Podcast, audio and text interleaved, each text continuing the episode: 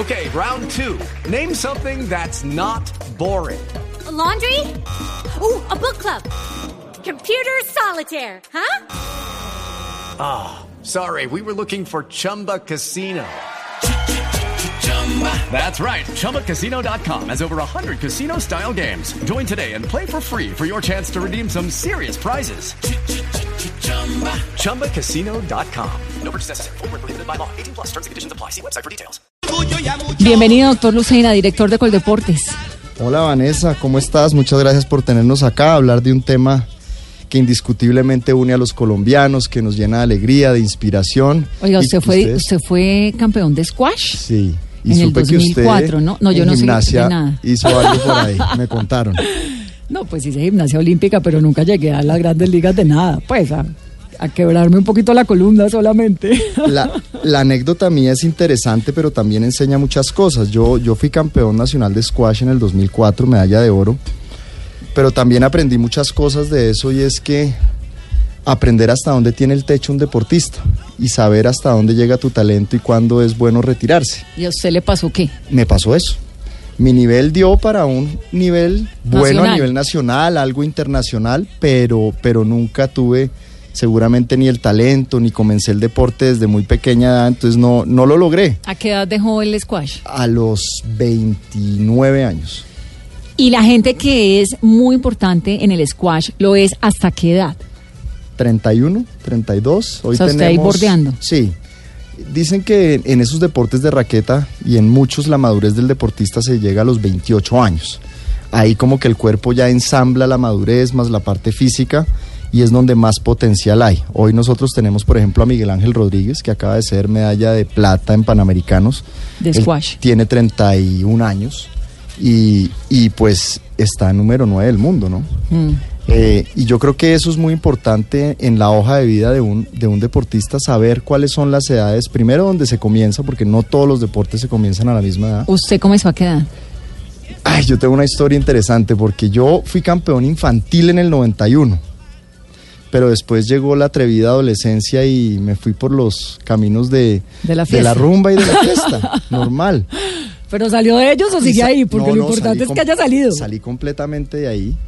Y en el año 97, cuando se crea el Club El Nogal, 96-97, el papá de Miguel Ángel Rodríguez, Ángel Rodríguez, me dice, hombre, hicieron unas canchas nuevas, ¿usted por qué no vuelve y juega? Y ahí comencé mi ruta, hasta el año 2005. ¿Y uno por qué juega squash y no tenis? ¿O racket? Bueno, esto sí fue una pura influencia familiar. Yo tenía una hermana que entre otras cosas fue la primera mujer que corrió carros en Colombia, en la Copa Sprint en esa época, me acuerdo. Eh, se llama Jimena Lucena y ella su parte física la hacía con squash. Yo tenía ocho años. Entonces veía una hermana Entonces mayor. veía una hermana y ella me llevaba a jugar y ahí fue donde empezó. O sea, pur- fue pura influencia familiar. O sea, usted realmente tiene el deporte en la vida. Es mi bastón, es mi hermano, es mi amigo, es mi momento de, de meditación, de creatividad. Yo creo que yo sin el deporte no podría vivir. Bueno, numeral, Vanessa pregunte sobre el deporte, Carolina. Muchas preguntas de los oyentes a esta hora, 8 4 minutos de la noche. Vanessa, y la pregunta constante a esta hora es, lamentablemente la triste historia que se repite es que se hacen a pulso y poca ayuda, muy poca pregunta a esta hora Gleimer Valdés, también Juan, Juan Gaitán, son el resultado de su trabajo, talento y dedicación de los padres. Adicional, un cazatalentos que ven ellos el futuro, los pesca en el país y se los lleva al exterior a crecer. Preguntan también por qué es tan limitado el apoyo a los deportistas paralímpicos, por qué les toca la mayoría de las veces costear su participación en competencias, por qué no crear una universidad del deporte. Bueno, vamos con todo eso. Paralímpicos, que es un tema muy importante, Universidad del Deporte, la financiación, la ayuda. Director de Coldeportes, ¿cómo funciona en Colombia la ayuda que el Estado, que los gobiernos de turno le entregan a los deportistas? ¿Eso cómo se articula? Mire, Vanessa, esa es una muy buena pregunta y creo que hay bastante ignorancia a veces en decir que el Estado no apoya a los deportistas. Eh, desde hace unos 15 años hacia acá, es importante decirle al país que los recursos para el deporte se han incrementado notablemente. ¿Desde hace cuánto? Desde hace unos 15 años. 15. Yo o sea, esto creo que- toca los dos gobiernos santos. Y Pastrana, yo ¿Desde creo Pastrana? que desde Pastrana. Y se ve, porque es que el deporte no se ve al otro No, día. total, es que eso estábamos conversando más temprano, decíamos, bueno, esto tiene que ser el resultado, obviamente, de unos talentos excepcionales y de una gente con una disciplina y con una determinación, ¿no? Muy contundente, pero en la vida nadie se hace solo y tampoco uno hace un deportista en un año. Digamos, Claro. Esto no es el resultado de una política de Duque y tal vez tampoco de una política de ocho años de Santos, sino de- Correcto. Esto es la, la unión de muchas cosas y es bueno explicar cómo funciona el Sistema Nacional del Deporte rápido y como dicen para dummies. El gobierno nacional hoy le da el 98% de los recursos al Sistema Nacional del Deporte. ¿Y quiénes componen el Sistema Nacional del Deporte? Primero, el Comité Olímpico Colombiano y el Comité Paralímpico Colombiano. Debajo del Comité Olímpico Colombiano están las federaciones, todas las federaciones que ustedes oyen y conocen. Debajo de esas federaciones están las ligas y debajo de esas ligas están los clubes. El dinero que Coldeportes, hoy Ministerio del Deporte, le entrega a ese Comité Olímpico y a esas federaciones excede los 50 mil millones de pesos al año. Lo que quiere decir que nosotros esos recursos los priorizamos de la siguiente manera. ¿Cuáles son los deportes en los que tradicionalmente se han conseguido medallas olímpicas, campeonatos mundiales? 50 etcétera, mil millones de pesos al año. al año? Al año. Solo para federaciones y proceso de comité olímpico. El comité olímpico que maneja el proceso de los ciclos olímpicos. Ahorita estamos en Panamericanos. Ese ciclo se maneja a través del comité olímpico porque así lo establecen las normas internacionales, el Comité Olímpico Internacional.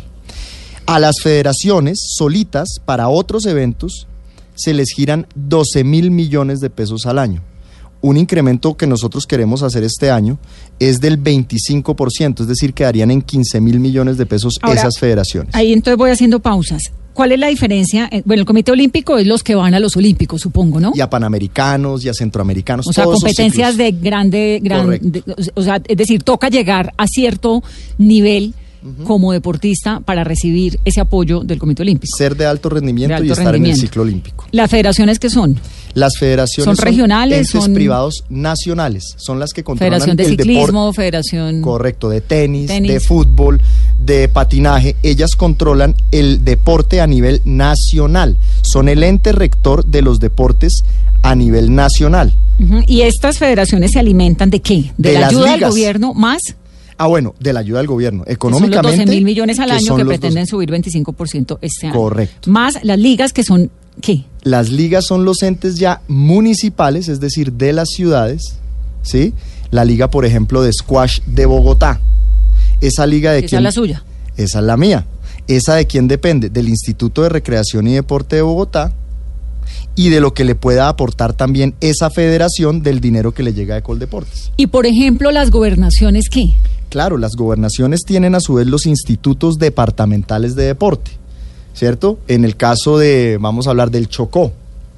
Indecho es el Instituto Departamental del Chocó que recibe unos recursos para el fomento del deporte. Entonces, ¿Quién, ¿Quién custodia esos recursos? ¿Las gobernaciones? las gobernaciones. Las gobernaciones y en otros casos las alcaldías. ¿Y ese recurso es de cuánto? Dependiendo de qué. Bueno, eso depende también, primero, de los gobernadores o de los alcaldes qué prioridad le den al deporte y cuánto le asignan en su, en su presupuesto, anual presupuesto. Al deporte. Ahí es donde hay una gran falla en Colombia para mí. Si usted ve siempre los Juegos Nacionales, que es el termómetro de donde salen los grandes deportistas, está entre las cuatro mismas eh, delegaciones, Valle, Antioquia, Bogotá, Claro, porque supongo que son los que más presupuesto tienen también, ¿o no? Claro, absolutamente. Pero ¿qué está pasando? Le quiero contar una, una anécdota. Muchos de los deportistas que participan por estas regiones no son de ahí. Vienen o del Chocó, o vienen del Cauca, o vienen de otros lugares. Entonces lo que hacen estos departamentos es ofrecerle mejores condiciones a Para sus que aumenten deportistas el nivel de sus ligas. Para que aumenten esos niveles. Pero también porque en sus departamentos, a nivel local, supongo que las posibilidades son menores que las que encuentran en departamentos deportivos por naturaleza como Antioquia y Valle. Esas- y esas- Bogotá, pues, es la capital. Esa es una discusión interesante, Vanessa, pero yo le hago esta reflexión. Yo hablaba con el gobernador del Chocó hace una semana. La verdad, yo he priorizado la misión Pacífico porque he entendido a través de la caracterización del deporte que el Pacífico colombiano es el que genera gran parte del talento nacional. Cuando yo le pregunté al Pero gobernador... que además lo necesita, porque la única forma, Claro. entre otras, de contrarrestar Claro. todo lo que ocurre en el Pacífico, pues es el deporte. La mayor conflictividad política del país se vive en el Pacífico colombiano. Y la mayor marca que tienen ahí, ahí, es que la tienen ahí, es el talento deportivo. Entonces yo le decía, ¿cuál es la marca que tiene hoy el Chocó? ¿Cómo identifica un extranjero o un colombiano al Chocó? Uno podría decir, a otras regiones la identifican por el café, por el banano, por el emprendimiento, por... ¿Cuál es la marca Chocó? ¿Qué, hemos hecho todos estos años por el Chocó? Y tenemos ahí los atletas. Mm. Muchos de los atletas me decían ese día con dolor en el alma, somos los únicos que estamos contrarrestando la ilegalidad. ¿no? Catherine, Catherine es de, es de apartado. de apartado. Pero es el Urabá antioqueño, que si bien es cierto es Antioquia, cuando tú ves el biotipo, es un biotipo ¿Quiénes muy son de. Chocó? Hombre, de Chocó hay muchos, digamos. Tú tienes.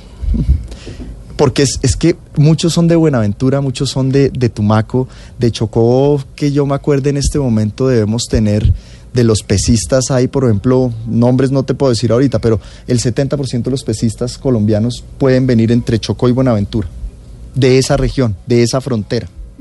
¿Sí? El fútbol del Chocó, ¿cierto? Eh, tenemos, por ejemplo, los hermanos Rentería un jugador muy famoso, por ejemplo, del fútbol colombiano, que fue Watson Rentería. Eh, tenemos de Ismina, Chocó, el, el equipo campeón nacional de balonmano. Tenemos, no sé si usted lo sabe, tenemos la liga de surf del Chocó que queda en Nuquí. Y hoy están preparando un campeón nacional. Yo lo que le, le quiero hacer Mm. ¿Y toda referencia esta con esto es- gente es, es resultado de qué? Obviamente, pues de que tienen un talento tremendo y una cosa en la sangre, así como saben bailar y saben hacer un, toda esa mezcla que viene del Pacífico tan fuerte. y de grandes entrenadores que hay todavía en el Chocó. ¿Y el el- apoyo? el, el apoyo ha sido nacional, del gobierno nacional y algo del departamental, pero allá es puro biotipo y talento.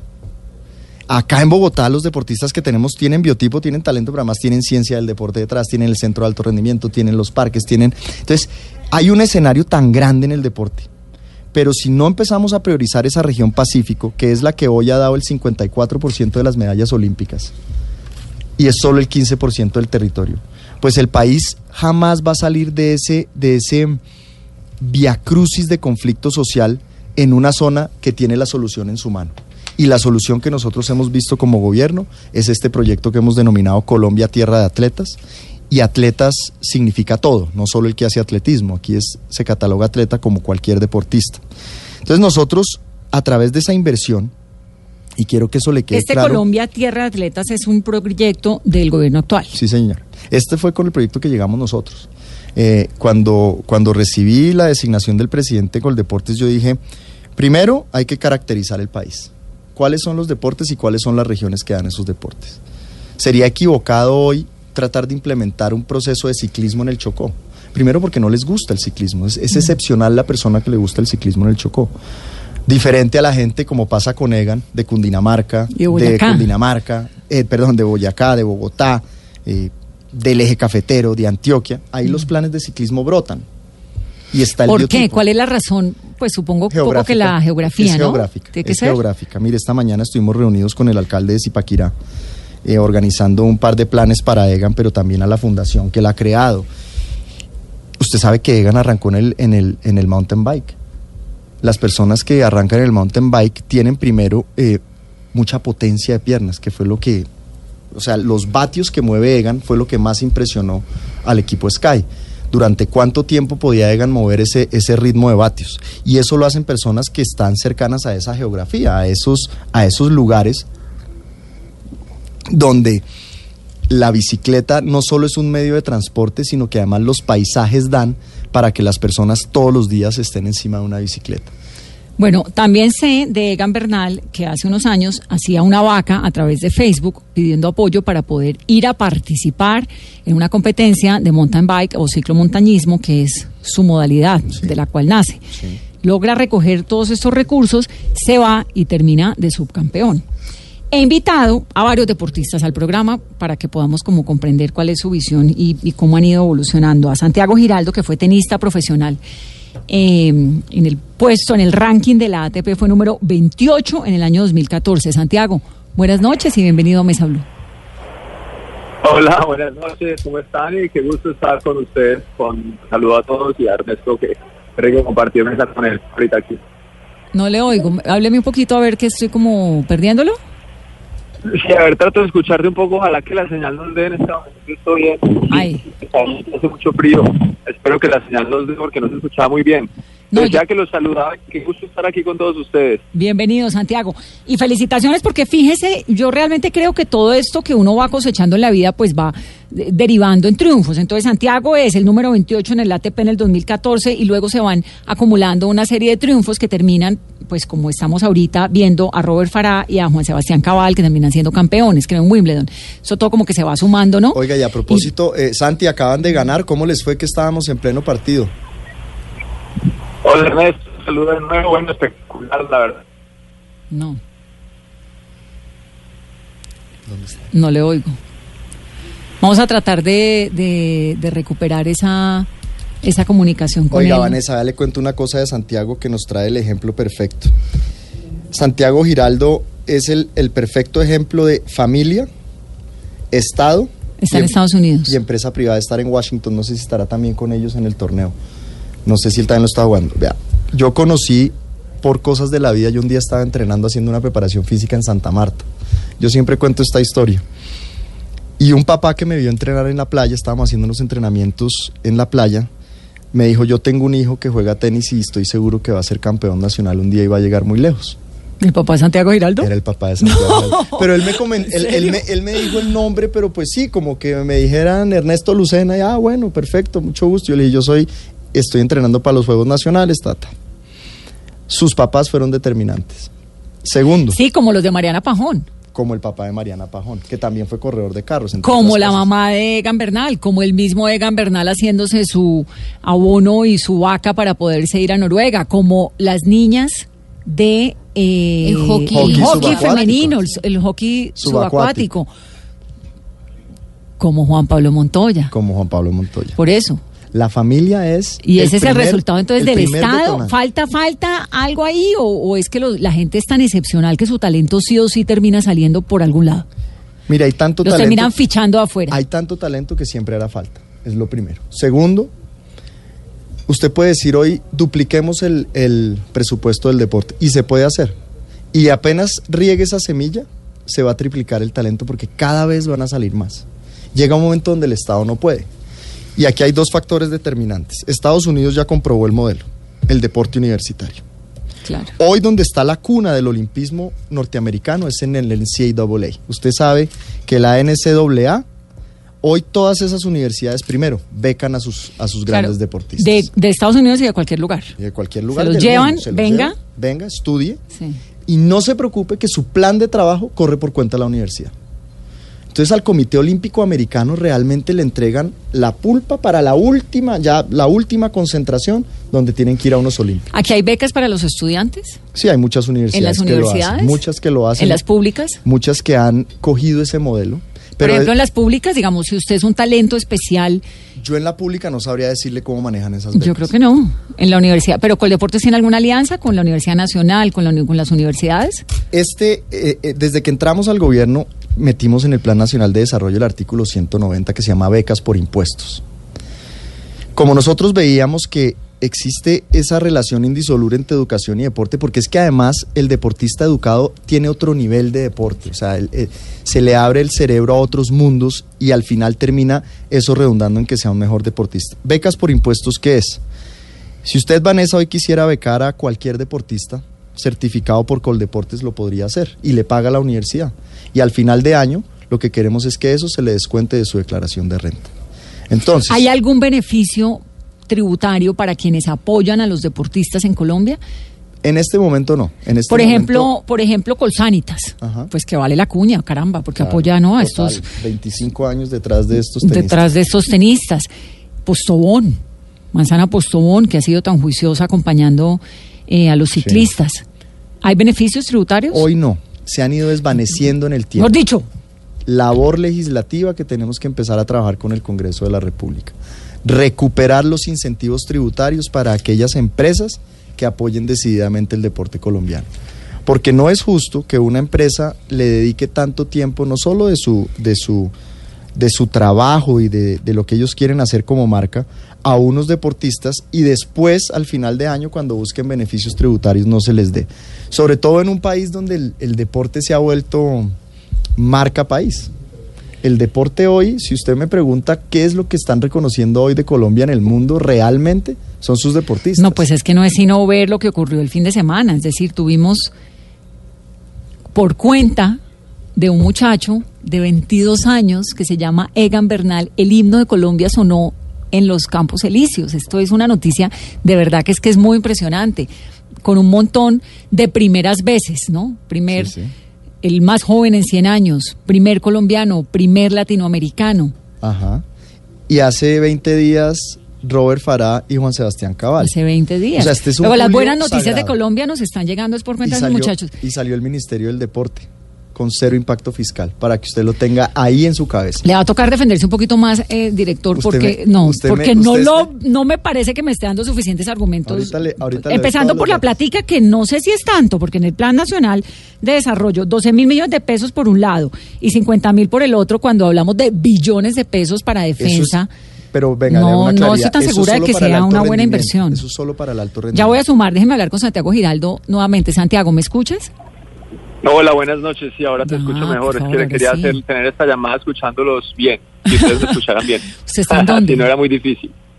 Estoy en Perú, estoy en los Juegos Panamericanos. Aquí estoy lleno y rodeado de deportistas y de la toda la Federación Colombiana, que somos como 350. Así Ay, que aquí sí. seguimos con deporte, escuchándolos En de Perú. toda esta coyuntura tan linda que está pasando. Sí, muy emocionante, muy bonito, pero estamos tratando, Santiago, de comprender un poquito, nosotros aquí también, cómo ha sido el apoyo histórico. Decir, obviamente hay un talento extraordinario en todos ustedes, ¿no? Que los hace llegar a donde han llegado. Y, y el resultado de lo que estamos viendo hoy con Egan Bernal, pues es una sumatoria de acontecimientos afortunados con los escarabajos, ahí pasa Cochise, ahí pasa Fabio Párgamos, pasan un montón de cosas, pero la verdad es que las mejores noticias que ocurren en Colombia, pues ocurren por cuenta de ustedes los deportistas. Hoy en día, usted que está ya viendo las cosas un poquito como con más eh, calma, ¿Cómo, qué tan, qué tan eh, fuerte o tan realmente impactante es el apoyo del Estado colombiano a los deportistas? Mira, yo te voy a empezar esta opinión que me pides con la conversación que estaban teniendo hace unos minutos antes. Primero yo quiero felicitar y dar a conocer el- la gran labor que está haciendo Ernesto. Con unos limitados recursos que tiene, están haciendo una gestión espectacular. Conseguir el Ministerio del Deporte. He podido tener la oportunidad de compartir con él y ver la visión, el deseo que tiene, la capacidad de gestión y la eficiencia que ha hecho en tan poco tiempo, realmente de muchos años, en mucha trayectoria como deportista, con una perspectiva relativamente amplia, digamos, está haciendo con unos recursos limitados que aquí vengo a esta conversación a decir que tú también tienes razón. Que comparativamente los recursos que tiene esta persona y este ministerio o este ente como Coldeportes No, pues es que son no es pocos. O sea, realmente un polo de desarrollo que es el deporte, que muestra con lo limitado comparativamente con el resto del mundo y con países muy civilizados, el gran impacto positivo que tiene para un país y para una sociedad en todos los aspectos. No hablamos solamente, por ejemplo, que tenemos estos 20 días de lo de que fue ponerse la piel de gallina, ver la Torre Eiffel con la bandera de Colombia. A mí que me encanta París y me encanta esa torre. Con todas las dificultades, cuando vemos un mensaje en 2014 que también lo recalcaban, teniendo dificultades para ir internacional. Entonces. Santi, tiene que quedarse quieto donde está porque los- lo comienzo a perder. Bueno, estoy aquí en una esquinita sentado, Eh, que no me da mucho, espero que me estén escuchando y se me entiendan. Sí. Por ejemplo, ver a Robert y Sebas ganando en Wimbledon en la cancha central y entregándole la, la princesa, digamos, de, de- de Inglaterra el, el- el partido, estando con Colombia competitivamente en todas partes.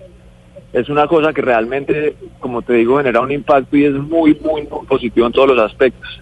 Entonces yo creo que si me preguntas primero, eh, ¿cómo lo veo yo? Yo lo veo que lo que está pasando es que se está organizando una serie de, de cosas para que el Estado entre y apoye muchísimo más, con muchísimo más recursos, que ¿Cuán- se hagan mucho más eficientes la destinación de esos recursos para poder de manera combinada, porque digamos, el- aquí pasan dos cosas, de la manera del tenis, que ha sido una, una empresa privada, porque ha sido Colsanitas la que ha escrito toda la historia de, este, de esta camada que somos nosotros de, de poner el tenis como un referente mundial cuando el tenis no existía, y la combinación de una, de una eficiencia pública, digamos, ahora aquí estando en estos juegos, viendo todas las cosas que se pueden mejorar y se pueden trabajar para que sea mucho más, repito y valga la redundancia, la eficiencia de esos recursos, sabiendo el potencial humano, que también alcancé a escuchar un rato de lo que hablo. Obviamente en Colombia tenemos un talento físico Tremendo. de la parte, digamos, pacífica, que es impresionante, porque realmente tienen una capacidad, una fuerza.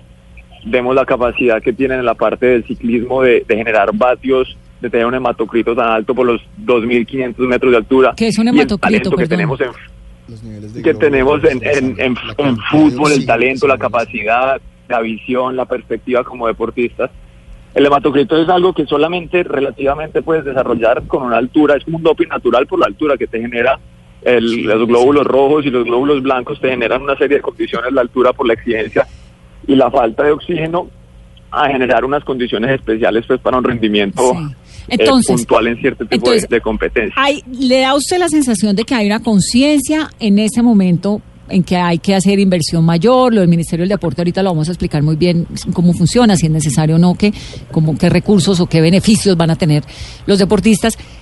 Pero estamos de acuerdo con que no ha sido lo suficiente. Digamos que comparativamente con todo lo demás, con defensa, con otras necesidades, bueno, educación que es tan necesario, lo del deporte no ha sido el principal, el propósito de- del Estado colombiano.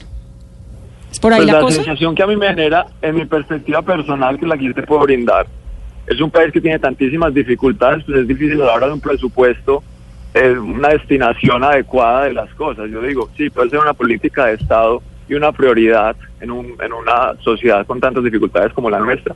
El deporte siempre va a tener una connotación positiva, o sea, siempre va a ser un plus y un factor positivo apoyar el deporte, porque estamos hablando desde el recreativo, de mayor, de infancia.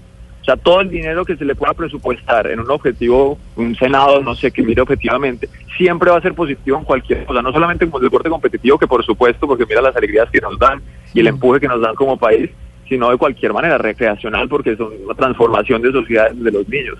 O sea, realmente siempre va a ser bien visto. Ahora, a la hora de priorizar una política de Estado que tendría que ser, es ver qué recursos pueden contar y cuánto más pueden implementar ese presupuesto, que es lo que yo felicito a Ernesto, porque iniciar a ver la conciencia de un presidente que pueda hacer por decreto un ministerio, pues es un hito ya, porque le da una importancia que merece el deporte como tal.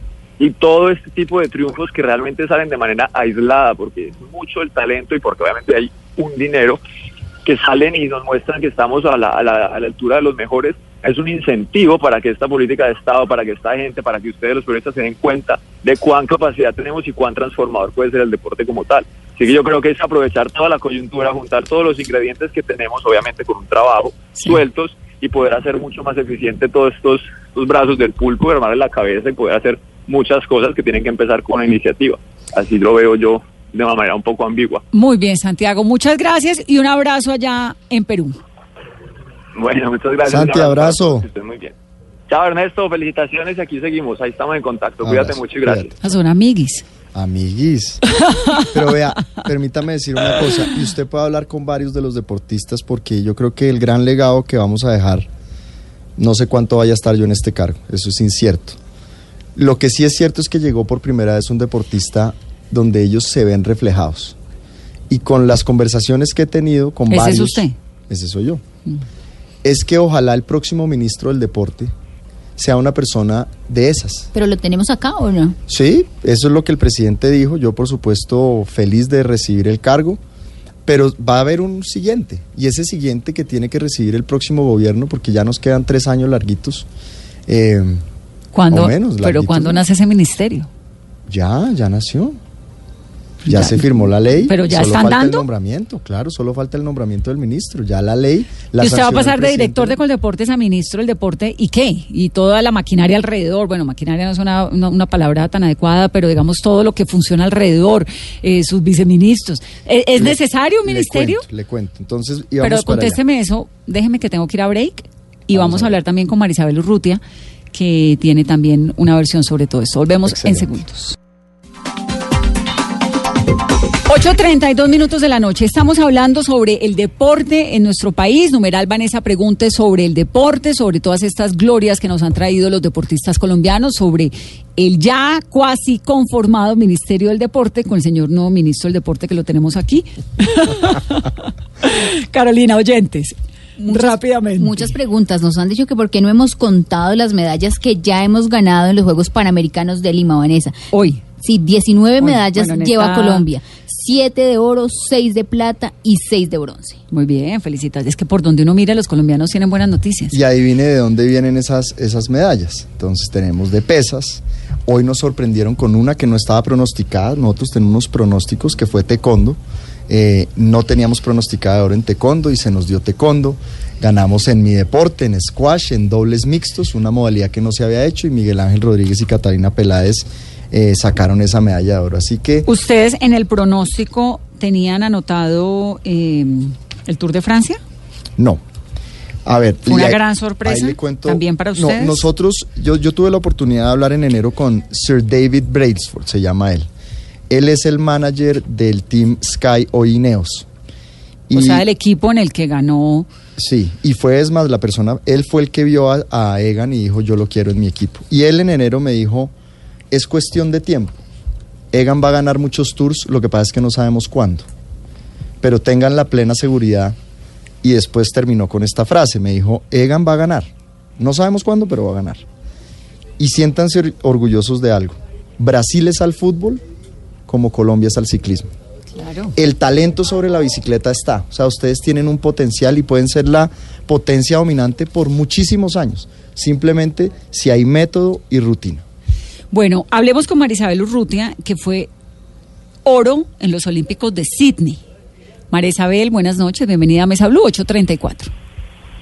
Muy buenas noches. Un saludo muy especial para el señor director y para todos eh, los colombianos que escuchan este tan importante programa. María Isabel, ¿cuál es su opinión en su época y ahora? ¿Cómo ve? Además, usted ha estado en la política. ¿Cómo ve ese apoyo estatal a los grandes deportistas colombianos?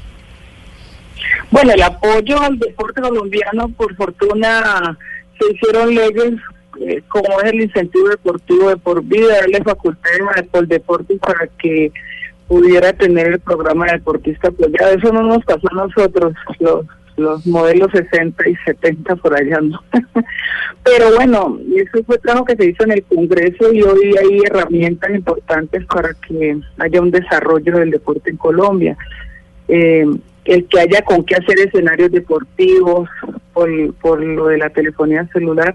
Esas fueron propuestas que armamos en el Congreso y logramos sacarlas adelante.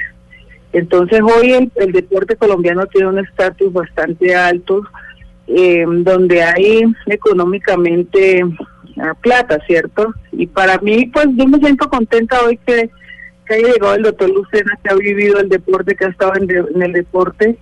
Eh, yo pienso que puede mejorar un poco más eh, la ayuda hacia el deportista para lo que es la iniciación deportiva, no como hoy funciona, que es cuando están en la gloria, ¿no? Claro, claro. Ya ahora, pues el que no ayude a Egan Bernal, el colmo, ¿no? ¿Y qué debería Sí, hacer? pero necesitamos tener muchos más cerca en, la- en las regiones más apartadas, en, en otras partes. Yo pienso que eh, eso lo ha entendido el señor director y, le está haciendo una transformación al deporte, ¿no? Sí. María Isabel, ¿usted cómo hizo para llegar a donde llegó en un momento en el que no había tanto apoyo ni tanta visibilidad para los deportistas?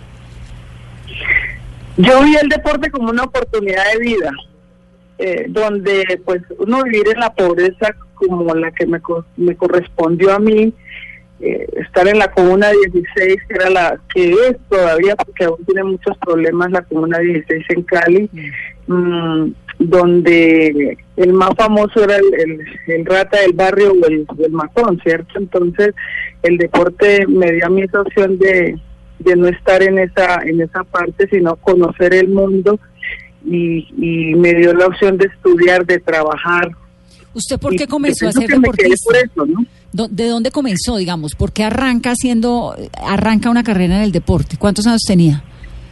Tenía 13 años y, y el profesor Daniel Balanza, en esa época la Liga de Atletismo mandó entrenadores a los barrios populares. Y allí me vio corriendo y jugando fútbol y, y me invitó al estadio a hacer atletismo y, y llegué y gané todas las pruebas de atletismo. De hecho, yo empecé fue en el atletismo, hice dos ciclos olímpicos en el atletismo. Yo fui a los Juegos Olímpicos del 88 en Seúl como atleta. Después de eso fue que me volví pesista. Y el ser atleta me sirvió para entrar a trabajar a empresas municipales. Entonces eso me alejó de lo que eran las calles de, de Mariano Ramos. ¿no? Sí, Mariano Ramos es el barrio donde usted crece, ¿no? En Cali. Sí, señora. Pues María Isabel, nos ¿y ahorita ya no está haciendo política o sí? A ver, la política se hace todos los días. Eso es- eso no, pero no mi como cuerpo, periodismo. hago cuerpo ajeno. Ahora estoy dedicada al deporte. Eh, estoy, soy entrenadora de levantamiento de pesas aquí en, aquí en Bogotá. Tengo ya campeones medallistas olímpicos, juveniles, tengo mundiales. Eh, Rodallega eh, acabó de ser medallista y intentó hacer récord del mundo en- ya en mayores. Entonces es un proceso que hemos hecho aquí en Bogotá. Entonces, sigue haciendo Eh, política, pero desde el deporte. ¿Ya no, ya no tiene aspiraciones electorales? No, yo no tengo aspiraciones electorales, pero ayudo electoralmente al que, al que quiere hacer algo por el deporte. Claro. Oiga, Vanessa, déjeme un Pero déjeme le mando un abrazo a Marisabel. y Para la resaltar la labor Ah. de ella. Es para eso. No, pues es que esa imagen, ¿usted se acuerda, Marisabel, Mire, levantando esas pesas en los Olímpicos? Es de las y primeras todo el país haciendo fuerza. Es de las primeras imágenes que tenemos en nuestro himno de, de Coldeporte, soy Ministerio del Deporte. Pero también hacerle esta reflexión, María Isabel, campeona, usted rompió la historia del deporte colombiano en dos y sobre todo el empoderamiento de la mujer en el deporte. Si usted analiza las medallas de oro que hoy tiene, tiene Colombia en Juegos Olímpicos, tenemos la de María Isabel, tenemos la de Catherine y tenemos las de Mariana. Y solo tenemos la de Oscar en hombres. Es decir, que el deporte ha hecho algo por la mujer y la mujer ha hecho algo por el deporte. Eh, de la delegación que fue a Panamericanos, el número de hombres que participaron se mantuvo estable. El incremento estuvo en las mujeres. La de ahorita. La de ahorita, los ¿Y en qué disciplinas el aumento en mujeres? Sobre todo en los deportes colectivos, por ejemplo, el rugby femenino, que acaba de ganar medalla de bronce, baloncesto, son deportes donde ha repuntado la mujer. Es que uno no se da cuenta, pero en Colombia hay gente que juega rugby a nivel profesional. Sí, por eso. Lo y- y pasamos. mujeres que lo hacen de una manera, las tucanes. Entonces, María Isabel le quería mandar un fuerte abrazo y decirle que usted sabe que cuentan conmigo siempre. Y usted sabe que de igual manera y queremos hacer un trabajo donde con deportes por fin, y, yo tengo esa esperanza en usted como deportista, de que a mí me daba mucho miedo que, que Coldeporte se volviera ministerio hace un año atrás por la politiquería y por todo lo que pasaba allí. Más de mil empleados de, de prestación de servicios, eh, donde el uno se golpeaba con el otro, pero no sabían qué era el deporte, ¿no? Entonces eso para mí era preocupante, pero hoy tengo una tranquilidad por, por, por quién es usted y por saber que, que puede organizar y hacer ¿cómo un ministerio bien hecho. No, Eso tiene un gran Gracias, campeón. No, aplausos. tiene, mejor dicho, que quede claro que nadie dijo que iban a llamar a nadie. O sea, No, todo ha sido ellos no sabían, en vivo. María Isabel, gracias, un abrazo. No, a ustedes muchas gracias.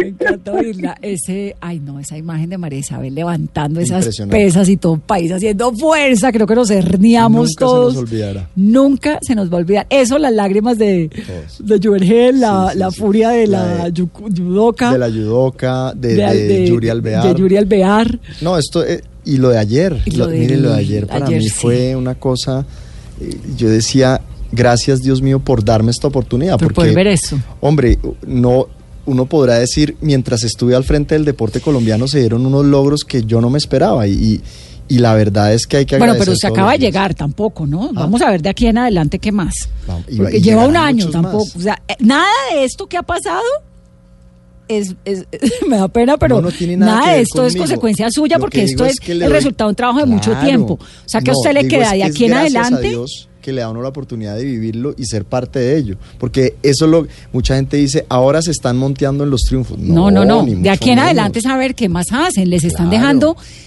pues una cosecha impresionante. Absolutamente, lo que pasó en los Juegos Olímpicos de la Juventud, por ejemplo. Recién entrado al cargo, tuvimos cinco medallas de oro, cuatro de plata y tres de bronce. Y esos son los muchachos que estamos empoderando para llegar a los próximos Juegos Olímpicos en unos años. Y eso ya no me tocará a mí. Pero usted hizo ahí su empujoncito, que es lo importante, o lo va a hacer, esperamos. Ministro, pero necesitamos que nos den más alegrías, así como las de ayer con Egan Bernal. ¿En qué va el tema del equipo de ciclismo, el propio equipo colombiano, que regrese? Pues vea, yo creo que el Tour de Francia dejó varias reflexiones.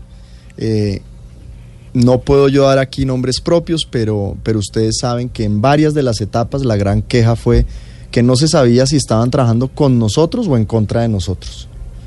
Eh, el triunfo de Egan es muy importante, pero esas puertas las han abierto ciclistas como Nairo, como Rigo, como Víctor Hugo Peña, como Santiago Botero, como Lucho Herrera, como Fabio Parra, los mismos otros muchachos que están ahí al lado de ellos hoy, como Dani Martínez, como Iván Ramiro Sosa, como Álvaro Hosch, como Gaviria. Yo creo que hoy estamos en un momento de poder pensar en un equipo. ¿Cerca equipo colombiano? No sé si solo colombiano, ahí hay una buena reflexión, porque tenemos a Richard Carapaz, que es ecuatoriano, tenemos a Richese, que es argentino. Bueno, un equipo latinoamericano. Eso sería espectacular. ¿Y por qué no se hace? ¿Qué se necesita para eso? Pues primero voluntades políticas y segundo recursos de la empresa privada. Dígame una cosa, ¿de dónde, dónde se va toda esa plata? ¿Cuál es el, tiene que haber ahí como algo en lo que la plata que el gobierno invierte, con todo y que no es suficiente, en eso ya digamos estamos somos de acuerdo, eh, no llega necesariamente a los deportistas. ¿Se enreda en qué? ¿En politiquería? ¿En qué? Mire, ¿Campañas políticas? ¿En qué? Hagámoslo rápido. Coldeportes hoy tiene un presupuesto de 550 mil millones. En funcionamiento se van 33 mil. Le quedan a usted, para hacer cuentas redondas, 520 mil. De esos 520 mil, se van 110 mil en fomento y desarrollo. Fomento y desarrollo es una de las actividades que a mí más me apasiona de Coldeportes, porque este maneja todo el ciclo de vida de las personas en el país. Nosotros trabajamos desde madres lactantes en temas de recreación, hábitos y estilo de vida saludables, hasta adulto mayor, con un programa que se llama Nuevo Comienzo. Nosotros trabajamos campamentos juveniles, que son los Boy Scouts colombianos. Tenemos deporte social comunitario, le llevamos el programa que para mí más impacto tiene, que se llama Hábito y Estilo de Vida Saludable, EVS, así lo conocen en todo el país, que hoy impacta más de 4 millones de personas. Son esos que usted ve haciendo ejercicio semanal en los parques, con esos monitores, con esos gestores. Y tenemos los Juegos Intercolegiados Supérate. Ahí en ese solo programa se van 30 mil millones de pesos y ahí se buscan los futuros talentos de esos superate intercolegiados, le doy el ejemplo, salieron el 60% de las medallas de esos Juegos Olímpicos de la Juventud. Eso por solo hablarle del fomento del desarrollo. Ahora volvamos al alto rendimiento, que son los ciclos olímpicos. Ahí se van. Lo que pasa es que eso, ya, digamos, lo que acaba de decir Catherine Ibargüen y lo que dijo Santiago. Esos ya están. Marisabel, Marisabel. Ve, Marisabel, perdón, Marisabel Urrutia. Esos ya están. Bueno, Catherine, eh, pues ya es otras ligas, ¿no? Digamos, esos ya están el, interrogante es cuando están... El, talento y reserva. Cuando están ahí, con talento, pero no necesariamente con apoyo. ¿Cuál fue el gran anuncio que le dimos hoy al país? Que ese Colombia Tierra de Atletas se va a, se va a desplegar por todo el país buscando la reserva deportiva, con dos proyectos. Uno que se va a llamar Embajadores del Deporte y otro que se va a llamar Talentos Coldeportes. Nos vamos a ir con los centros de desarrollo deportivo regional a buscar los talentos. Vamos a hacer grandes convocatorias durante todos estos años para que Coldeportes siga la ruta de lo que no pueden hacer esas ligas, de lo que a veces no pueden hacer. ¿Y para eso es necesario un ministerio? El, el ministerio es necesario para lo siguiente, y muy buena la pregunta. Porque Colombia necesita, ante tanto talento, una política de Estado del deporte que nunca ha tenido. Hemos tenido programas de gobierno para el deporte que cada cuatro años fluctúan dependiendo del director que llegue. Claro. Una política estable nos va a permitir presentar un COMPES, que es lo primero que queremos hacer. Un COMPES donde se destinen recursos específicos a la caracterización del talento colombiano. Y poderle decir, a la zona del Pacífico, para X número de deportes, durante los próximos 10 años vamos a invertir, por ejemplo, 100 mil millones de pesos. Para el tema de ciclismo, en las zonas donde hay, eh, digamos, mayor talento, vamos a invertir tanto, haciendo un seguimiento metodológico. Eso hoy en día no ha sido posible. Es demasiado, y perdónenme la expresión, desarticulado. disparar con escopeta.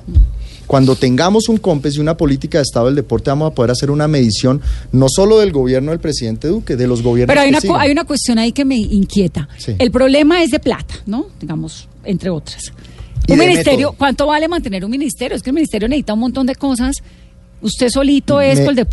Me, con- me con- gusta también la pregunta, porque lo primero que se, se le dijo al país cuando se creó este ministerio es que no podría tener impacto fiscal. Es decir, los mismos salarios y la misma planta de personal. Y así Por está eso, y- constituido hoy el ministerio. ¿Y la diferencia es cuál? ¿El COMPES? El- la política de Estado del deporte, primero. Segundo, que en los proyectos de ley, la iniciativa legislativa... Es que de eso quería preguntarle, ministro, ¿cuál va a ser ese primer paquete de proyectos que va a radicar para fortalecer, para vigilar Ya los usted le puso ministro, ¿no? Ya no, no lo va. Sí, ya.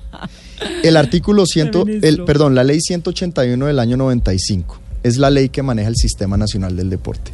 Ese es el primer paquete de reformas que tenemos. Queremos mirar cómo está funcionando ese sistema para que esos recursos no se malgasten, para que esos recursos lleguen donde tienen que llegar. Segundo, le he pedido al Procurador General y al Contralor General, necesitamos un Procurador y un Contralor específicos para el deporte, para la vigilancia de los recursos en el deporte. Tercero, tenemos que hablar del dopaje en Colombia. A más talento, más mafias que se quieren meter a dopar a nuestros niños y a nuestros jóvenes. Y para eso necesitamos una política de reforma penal, el artículo 380 del Código Penal. Lo vamos a reformar y con la ministra de Justicia estamos articulando el proyecto. Y el último y no menos importante, la articulación del sistema educativo con el deporte colombiano. Primero, y lo he hablado con la ministra de Educación, tiene que volver la educación física a la básica escolar.